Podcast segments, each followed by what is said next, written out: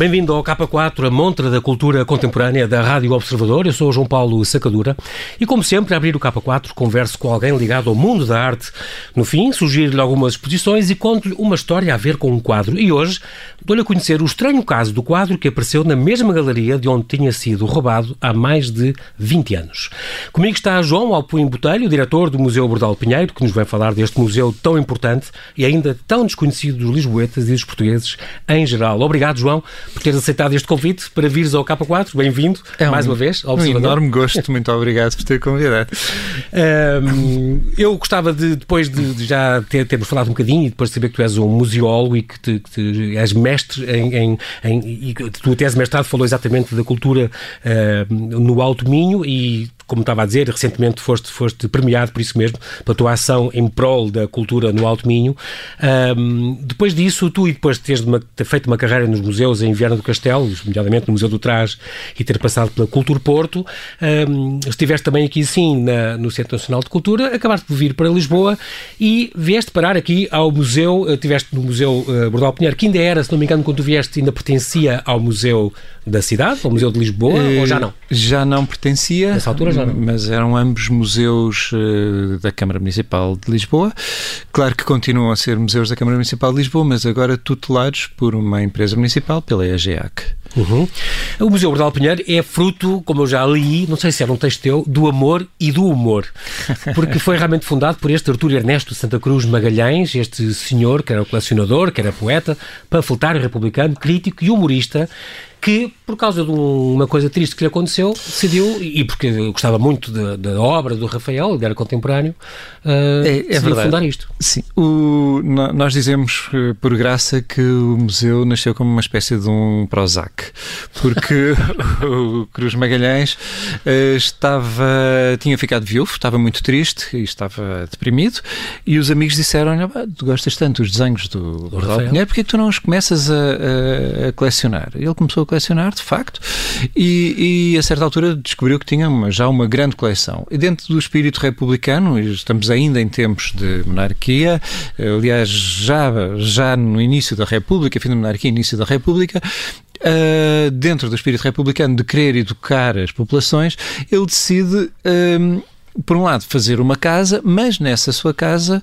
eh, reservar logo três salas para museu, com uma entrada específica, com uma iluminação específica, e então o senhor Cruz Magalhães vivia no resto de chão e no primeiro andar tinha um, um três museu salas com, com, com, com a sua coleção, exatamente. Sobretudo obra gráfica, somente alguma cerâmica também, mas... Sobretudo gráfica, e era, era lá da obra gráfica, porque havia aqui uma outra questão que era uma questão política. Eles eram ambos uh, republicanos. Quando ele abriu o museu já estávamos em tempo de República, Sim. já estávamos em 1916. 16, fez 100 anos, aliás. Fez 100 anos agora há muito pouco há tempo, exatamente. Uh, e, portanto, havia essa questão política e essa parte política está mais na obra gráfica do que na, do que na obra cerâmica. cerâmica claro. E o humor, esta questão do humor que falavas, uh, vem exatamente também. A cerâmica não tem tanto humor Exato. como, como é incrível, É incrível porque este homem era um grande fã de todas as obras dele e, e, com quem, aliás, se cruzou uma só única vez. Exatamente, exatamente. Era mesmo uma questão de uma enorme paixão, admiração. admiração. Aliás, o Bordal tem essa coisa engraçada, é que provoca essas paixões. É. Eu acho ainda que hoje. Eu, eu, ia dizer isso mesmo, eu acho que ainda hoje continua a provocar. É preciso também dizer que este museu que, que o João Apuim Botelho dirige é um dos primeiros edifícios construídos de raiz, portanto, para albergar o museu e, portanto, ele foi, inclusive, uma moradia muito engraçada ali no Campurante, frente ao Museu da Cidade, exatamente. exatamente. E que foi Prémio Valmor, foi menção honrosa, menção honrosa, menção honrosa do Prémio Valmor 1914, exatamente. exatamente. Um, e depois chegou a funcionar uma escola, houve uma escola que também funcionou lá? Não, a ideia era que quando o Sr. Cruz Magalhães morresse, que o, o sítio onde ele vivia, que passasse a uma escola feminina. Hum. Tem ainda essa particularidade. Uh, só que ele percebeu que a coleção era tão grande e o museu foi conquistando as salas uh, que ele resolve doar o museu à Câmara Municipal.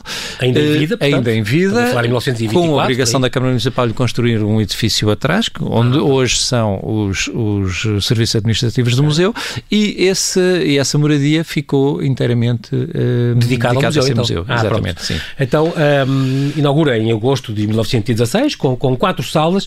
Como tu dizias, daí a três anos já tinha oito salas, portanto havia uma coisa brutal Foi- do, foi do espólio. crescendo, Exatamente.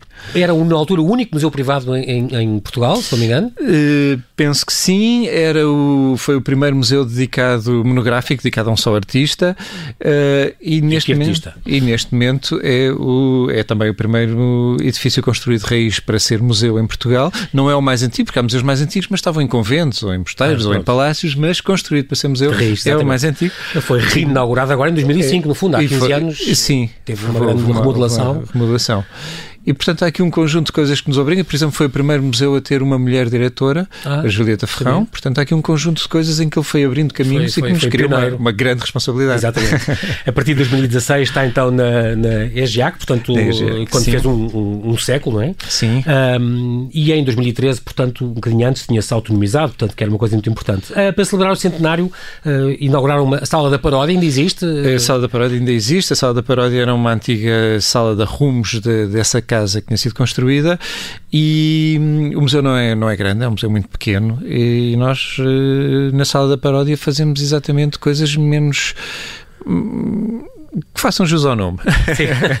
Ou seja, não são aquelas exposições muito eh, com, com peças muito valiosas e que têm de ter grandes cuidados de segurança, são peças mais coisas ligadas ao desenho, trabalhos feitos com, com escolas, eh, ilustradores. Tivemos há pouco tempo uma coleção que nos foi uma exposição. Foi lá que o, que o Cid, que o cartunista, fez a última Augusto exposição. Cid. Augusto Uhum. Cid fez a última exposição.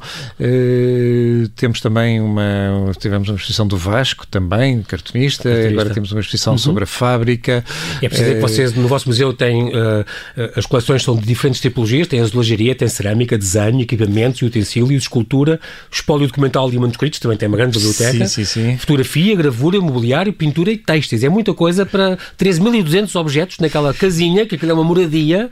Não, atenção, não estão expo- a todos exposição expostos. são Exatamente, 200 não tal, estão pronto, todos sim, expostos. nem- nem podia, não é? Não podia, pois. Tem umas reservas grandes. Eh, reservas grandes e, e vamos eh, mudando a exposição. Aliás, agora estamos exatamente num trabalho muito grande para mudar a exposição. Porque o, o, o Bordal do, é, é uma casa do humor. O Nuno Saraiva, cartunista, dizia isto é a casa do humor inteligente.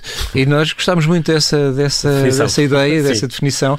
E, e com o humor podem-se dizer coisas muito sérias. E nós estamos a atravessar tempos muito complicados. Senhora. E o Rafael Bordal Pinheiro foi um homem que foi capaz de dizer a rir grandes verdades. Uhum. E, e nós temos mais uma vez essa responsabilidade de voltar a, a saber dizer essas verdades e queremos, eh, o que nós estamos agora, o trabalho que estamos a ter dentro do museu é fazer com que as pessoas, quando saem do museu, saiam a saber pensar um bocadinho mais, saber desmontar um enquanto lá bocadinho. estaram, mas questionaram coisas. Exa- exatamente, e depois saem, fica qualquer coisa ali a pensar. Saibam sair com ferramentas para repensar, eh, para repensar as coisas.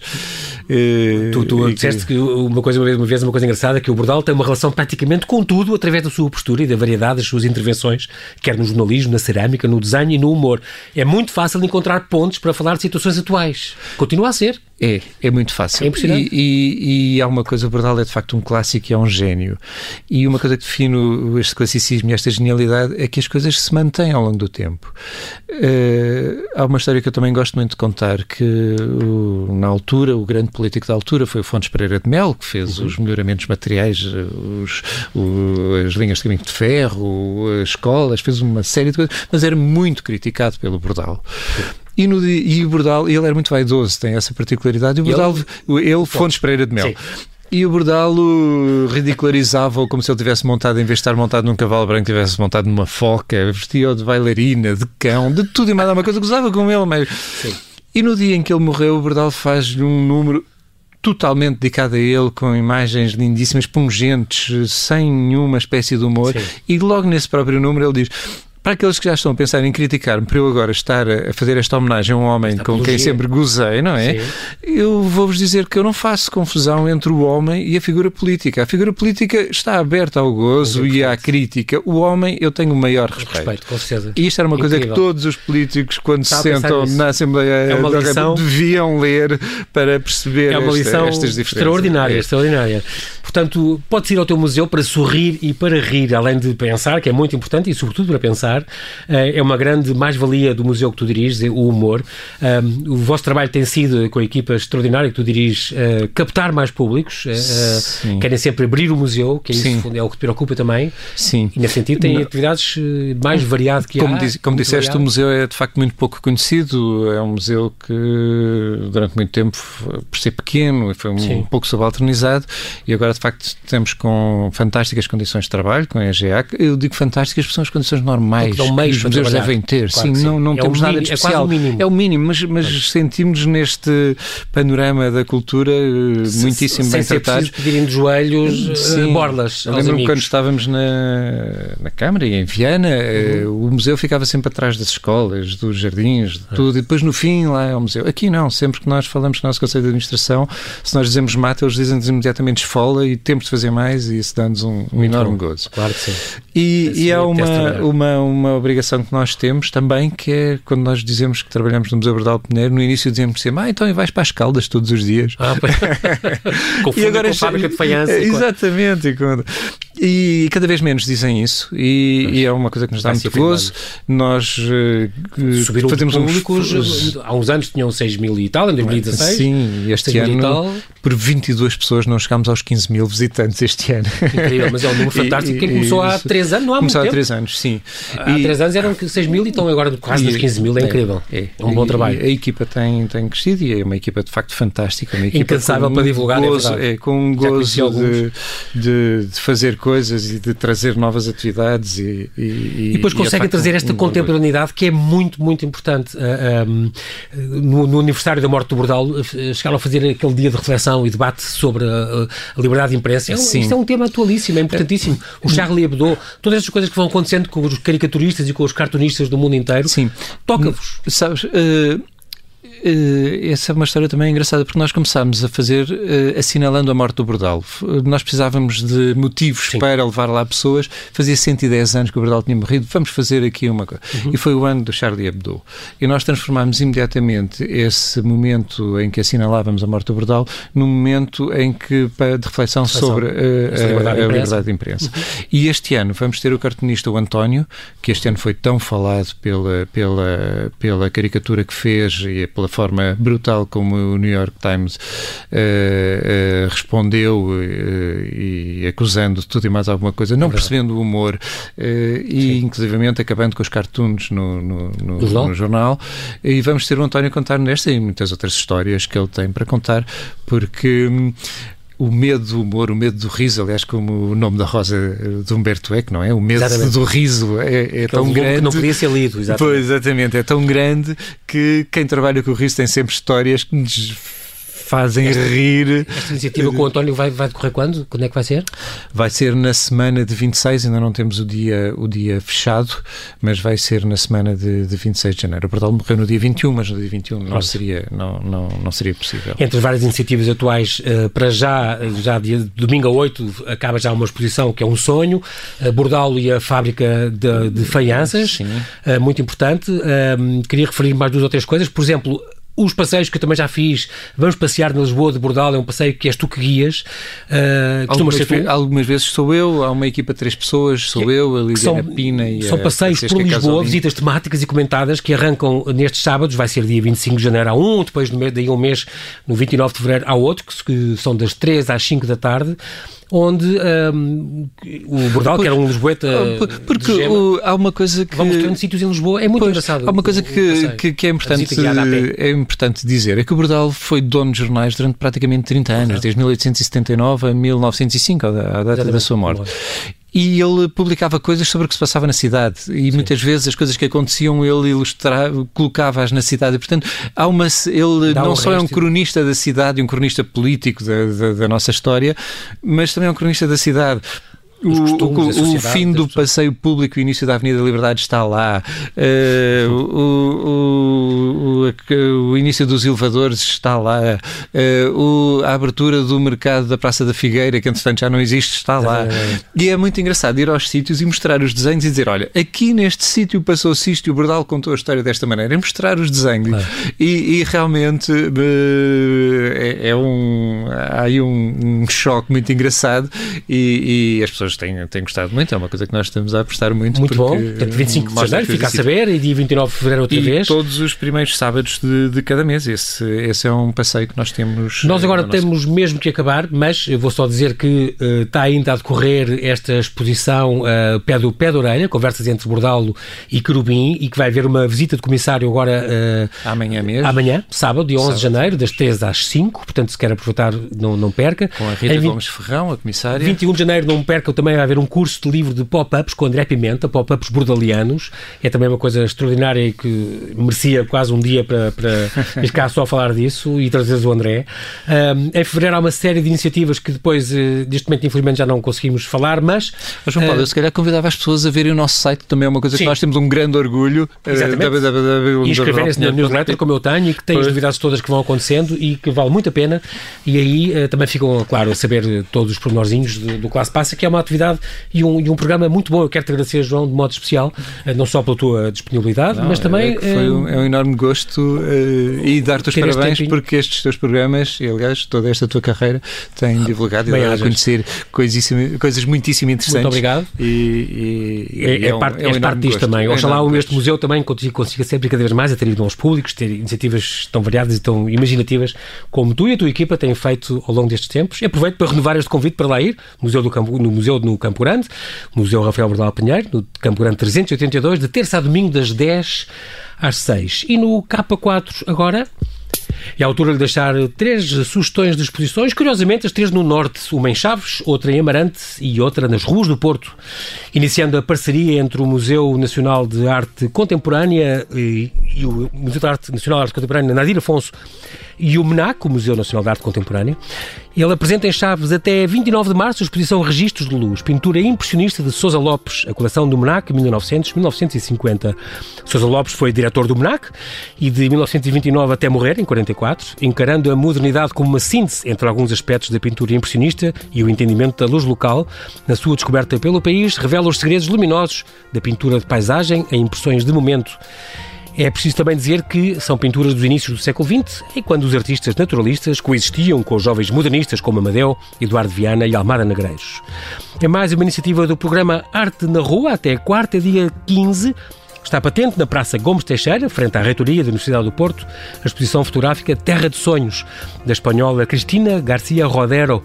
40 registros fotográficos de grande dimensão mostram a singularidade e a assimetria do mundo rural da Índia, em que a autora mergulhou de forma teimosa e desmedida, captando o lado mais sensível e mágico das mulheres de Anantapur, numa das zonas mais pobres da Índia, mas também mostra a sua força e capacidade de superação. Um cenário que parece suspenso no tempo e onde o passado se confunde com o presente, o natural com o sobrenatural e até com o fantástico. Há visitas guiadas aos sábados às seis e aos domingos ao meio-dia, sem necessidade de marcação. Até ao fim de fevereiro, na Casa da Granja, em Amarante, está patente a exposição de fotografia Arquiteturas da Alma, de Plácido Rodrigues, um fotógrafo profissional nascido em Ourense em 1954, que se mudou em 1973 para Madrid para estudar fotografia e audiovisual. Colaborou em revistas e na imprensa com artigos, fotografias e entrevistas, fundou uma galeria dedicada à arte fotográfica, comissariou artistas famosos e há 35 anos que expõe os seus trabalhos. Um artista multipremiado, tem obras em coleções privadas, galerias, fundações e museus a 22 de fevereiro de 1997, há quase 23 anos, quando os responsáveis da galeria Ricci Odi, uma galeria de arte moderna de Placenza, no norte de Itália, se preparavam para emprestar a outra galeria o retrato de uma senhora, pintada em 1916 pelo austríaco Gustav Klimt, repararam que a tela já não estava dentro da caixa onde fora acondicionada para ser transportada e perceberam então que tinham sido roubados. Desde então, o retrato de uma senhora nunca mais foi visto, até agora. No mês passado, um jardineiro que limpava a era encontrou enrolado num saco de plástico preto, escondido uma reentrância da parede exterior da galeria. Pensei que era só lixo, disse ele. As autoridades italianas pedem cautela. A autenticidade da pintura ainda está a ser apurada, mas o diretor da galeria está confiante. Os selos e a cera na parte de trás da tela são os mesmos de 97. Na altura do roubo, a moldura do quadro foi encontrada no telhado do edifício, junto a uma claraboia, mas os carabinieri nunca acreditaram que a obra de arte tivesse sido roubada por ali por ser demasiado grande para caber na tela. Na janela, aliás. Há três anos, um ladrão de arte italiano, agora aposentado, pediu, garantiu à BBC ter sido ele a roubar o quadro, que trocou por uma cópia e uma quantidade enorme de dinheiro e cocaína. Em 97, o que ele fez desaparecer teria sido a cópia, para não comprometer o funcionário da galeria que o ajudou. Só que os resultados dos testes é que vão provar se ele está ou não a mentir, porque agora estas autoridades, esta unidade da polícia italiana responsável pela proteção do património cultural está a testar o quadro, ver se é realmente o verdadeiro. Um mistério que continua. E é tudo por hoje. Bom fim de semana, boas exposições. Eu sou o João Paulo Sacadura e conto consigo no próximo K4 aqui na Rádio Observador.